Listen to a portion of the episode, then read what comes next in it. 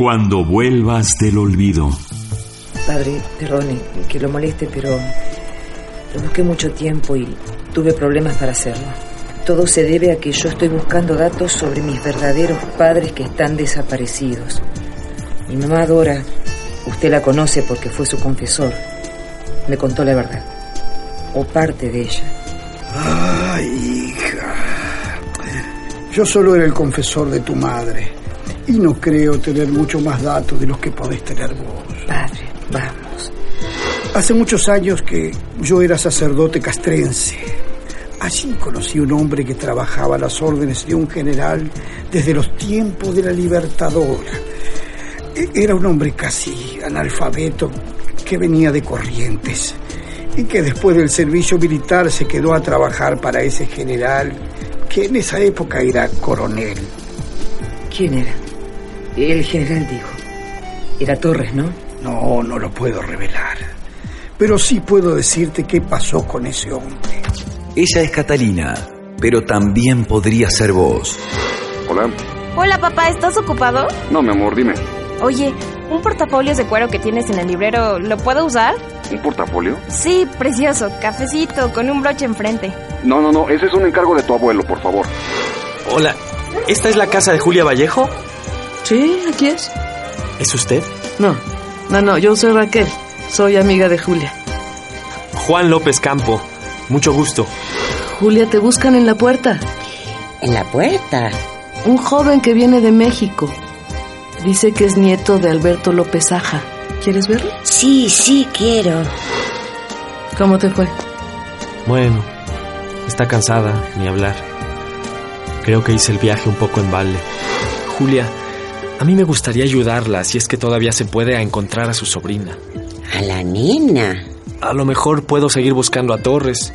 ¿Usted cree que sirva de algo después de tantos años? Nunca son suficientes los años. Nunca. Él es Juan, pero podría ser cualquiera de nosotros. Cuando vuelvas del olvido.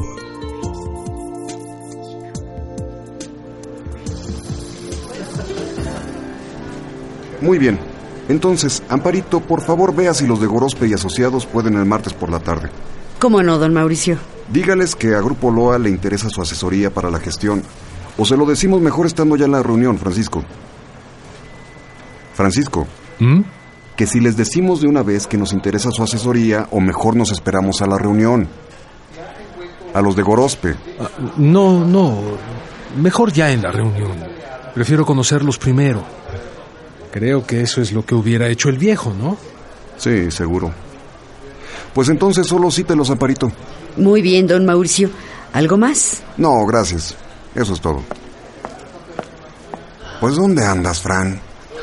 ¿Qué traes? Ah, perdóname, es que estaba pensando en papá. Y en Juan, mi hijo. ¿Y en Juan por qué? Pues es que anda muy obsesionado. ¿Con su obra de teatro? ¿Es normal? ¿Está por estrenar? No, no, no es eso. Es que encontró unas cartas en casa del viejo, escondidas, en un plafón. ¿Cómo que escondidas? Sí, sí. De una argentina que le pedía ayuda para encontrar a su sobrinita desaparecida a través del general Torres. No sabía nada. Pues Juan, ya lo conoces. Siempre se apasiona por las causas imposibles y anda como loco siguiendo el rastro de la mujer. ¿De la Argentina esta que dices? Sí. Ahora mismo debe estar en alguna ranchería de Oaxaca buscándola para hablar con ella para ver si todavía le puede ayudar. Pero, a ver, papá tenía a su amigo Torres allá. Tú mismo estudiaste en Argentina, pero... Pero Juan, ¿qué tiene que ver con Argentina? Ya, ya sabes cómo es Juan. Además, esas son historias de hace mucho tiempo. Sí. Historias argentinas de hace tiempo. Es muy importante, Mauricio. Yo cualquier día de estos me muero. Y esto no puede andar por ahí. Tienes que prometérmelo. Pero es que... No yo- me pongas peros, hijo. Yo sé lo que hago. Créeme. Tienes que guardar este portafolios. Y óyeme bien, hasta que tu hermano Francisco o Juan hablen de Argentina. ¿Cómo que hasta que hablen de Argentina? En cualquier momento pueden hablar de Argentina, papá. Cuando hablen de historias, de historias de tiempo atrás en Argentina. Historias de tiempo atrás. Sí, cuando eso pase, le das el portafolio completo a Juan. Él ya decidirá qué quiere hacer. Ya es adulto, aunque su padre no lo quiera ver así. Y si nadie menciona historias de tiempo atrás en Argentina, ¿yo qué hago con él? Pues lo sigues guardando y no lo abres. Y cuando seas viejo se lo das a Juan de todas formas. Y le dices lo mismo, que lo abra cuando alguien mencione historias de tiempo atrás en Argentina. ¿Y la llave? No hay llave. Que Juan lo abra como pueda. No te preocupes por eso. Pero, a ver, papá, no entiendo por qué tiene que ser precisamente a Juan y no a Francisco. Y no a Francisco. Y no a Francisco. Pero bueno, no me extraña de Juan que se empeñe en algo así. Ya se le pasará. Por otro lado, yo no creo que haya nada que pueda hacerse ya, ¿sabes? Intentamos buscar a Torres, pero no hemos logrado nada. ¿Y Juan cuándo vuelve? El lunes, creo. Bueno, pues eso entonces. Si confirman, yo te aviso para el martes en la tarde con Gorospe y Asociados. Sí, muy bien. Gracias por todo, Frank. Gracias a ti, hermano. Ahí tiene cura.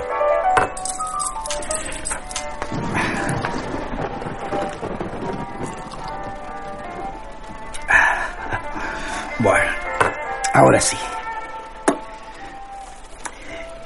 Bien. El asunto es que Gregorio, que conocía de la capilla de la unidad donde oficiaba misa y a la que no faltaba jamás, era devoto de la Virgen de Itatí. Me cayó un día a la sacristía de Lomas de Zamora, donde me habían trasladado cuando vino la democracia, desesperado porque necesitaba hablar conmigo. Se ve que me buscó por todo Buenos Aires el pobre. Por supuesto que lo reconocí de inmediato cuando lo vi entrar porque es imposible de olvidar. Petizo, grueso y morocho y con la cara tajeada en una mejilla que él refiere como marca de riña por una mujer. Vaya uno a saber si con lo feo que era alguna vez conoció el amor. Pero lo cierto es que la cicatriz ahí estaba y él la lucía orgulloso. Yo estaba en el púlpito y cuando se me acercó me dijo, Padrecito, padrecito, yo, yo le estuve buscando muchísimo, ¿sabe? Tengo una cosa acá en, en el pecho que, que solo hablando con usted, que, que, que está con el diosito, se me puede pasar, ¿vio?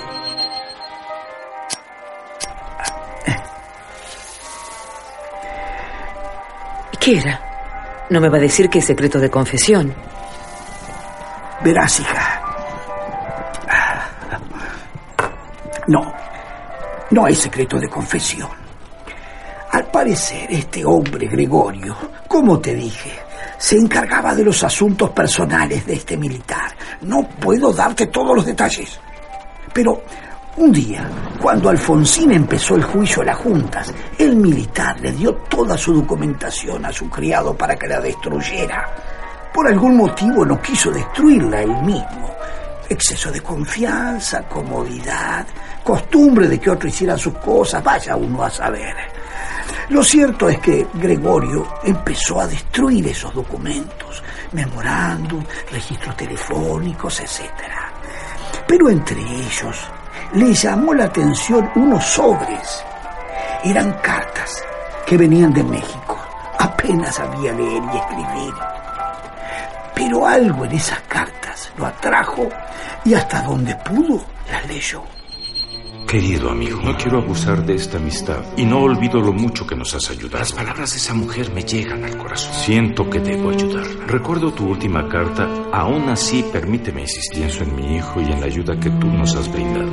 Junto a esta va una copia de su última carta. Como te he dicho, no puedo darte muchos detalles. Pero algo de lo que leyó en esas cartas pudo estar relacionado con vos, hija. Pero padre, ¿qué más le dijo? ¿Qué es lo que podría estar relacionado conmigo? ¿Y qué tiene que ver México con todo esto? Ah, no creas, hija, que no he buscado la luz del Señor en todo esto para que me oriente. Pero solo Él sabe la profundidad de mi angustia. Padre, ayúdeme. Porque si estaba relacionado conmigo, no habló con mi madre al menos. Dígame algo más, algo que me ayude a encontrar mi pasado. Ay, hija mía. Por más que quiera, no podría. Estoy confinado en este lugar, alejado de la mano de Dios, justamente por esa razón. Aunque... ¿Qué, padre? ¿Qué? Mira, la verdad es que lo único que se me ocurre es que lo veas a Gregorio. Sí, eh, dígame, eh, voy a donde sea. Está bien, hija. Pero prometeme que no me vas a mencionar. No. Que lo harás con absoluta reserva. Sí, sí. Claro que sí. Eh, tiene mi palabra. Bueno. Gregorio después de eso se fue a su pueblo natal, hasta donde sé vivía en Itatí. Y creo que trabaja en un puesto de los que hay en los costados de la iglesia. Ah. Vende baratijas religiosas y cosas así. Gregorio Bonifacio Corbalán. Todo el mundo lo conoce. Lo vas a encontrar.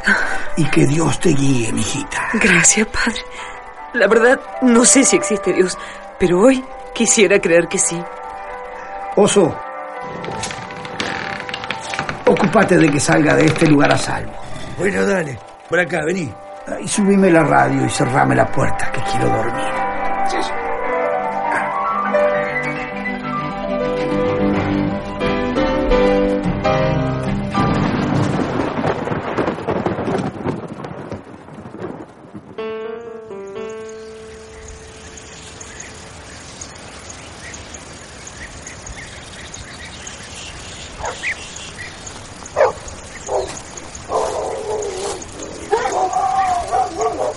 Milonga, chato. Tranquilos. Hola, Juan. Buenas tardes, Julia. ¿Esperaba ver a Raquel aquí? No, Raquel tuvo que salir, pero me dijo que volvería. Pasa, pasa.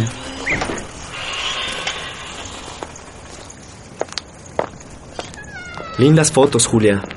Las estuve viendo con Raquel. Sí, me dijo también. ¿Un café? Sí, gracias. Con dos y media de azúcar, por favor. Que le tomaste fotos a la nena. Es bien bonita esa imagen, ¿no? Preciosa. Me gustaron otras también. A ver. Esta, donde se ve usted de joven en Argentina. Antes que se nos partiera la vida. Sí. Yo no he vivido algo así. No sé si puedo imaginarme lo que se siente. No puede, Juan. Es imposible. Pero mira, quiero mostrarte algo. ¿Qué?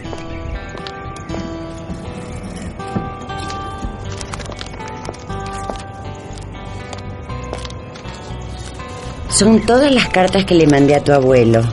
Bueno, copias en papel carbón, como verás. Todas las escribí con copia y las guardo numeradas, del 1 al 74, hasta que perdí la esperanza con él. ¿Y este recorte? Ah, ahí es donde nació la idea de escribirle.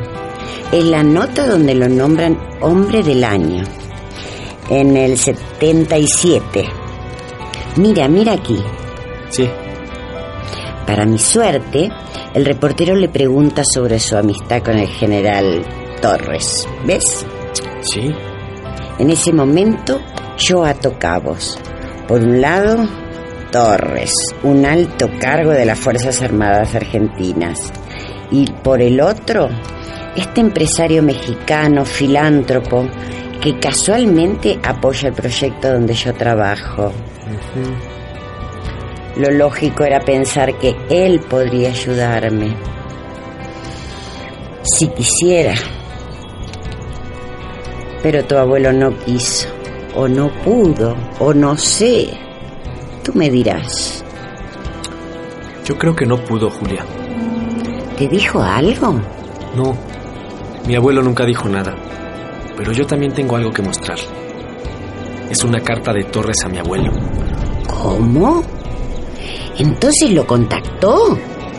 ¿Puedo verla? Julia, si no le importa, prefiero leérsela yo. Hay partes muy duras. Por favor. Está bien.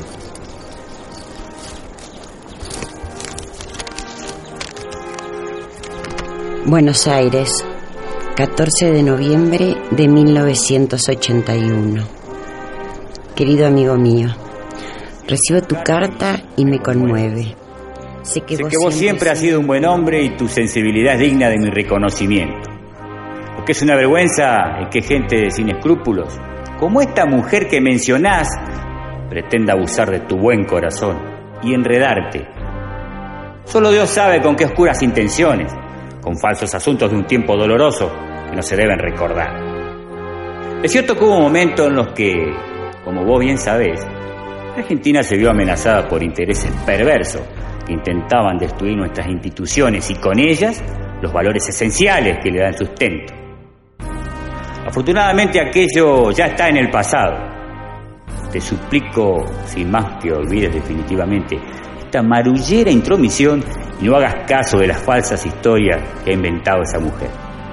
Yo te aseguro que si en algún lado hubo atrocidades, en la mente de aquellas desalmadas madres, aquellos inconscientes padres que sin pensar en sus hijos se entregaron ciegamente a cometer los infames actos de terrorismo que los llevaron a la cárcel. No volveremos a ocuparnos del tema, amigo mío. Amigo mío, estoy seguro de que comprenderás. Un abrazo fraterno, Raúl Torres.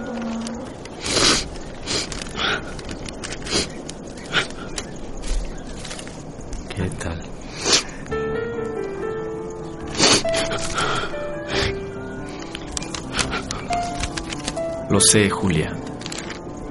Bueno, no lo sé. Pero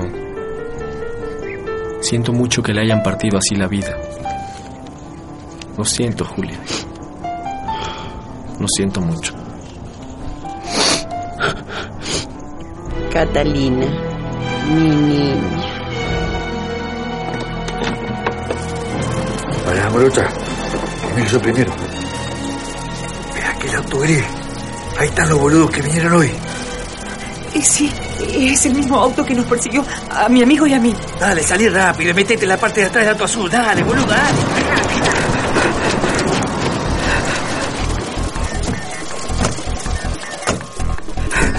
Morocha.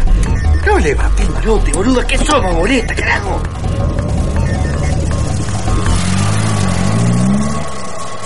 Gusano, despetraje, pelotudo. Gringo, vos también, carajo. ¡Ahí va el oso! La pendeja de mierda está ahí. La puta que lo parió. ¡Qué boludo! ¡Qué boludo!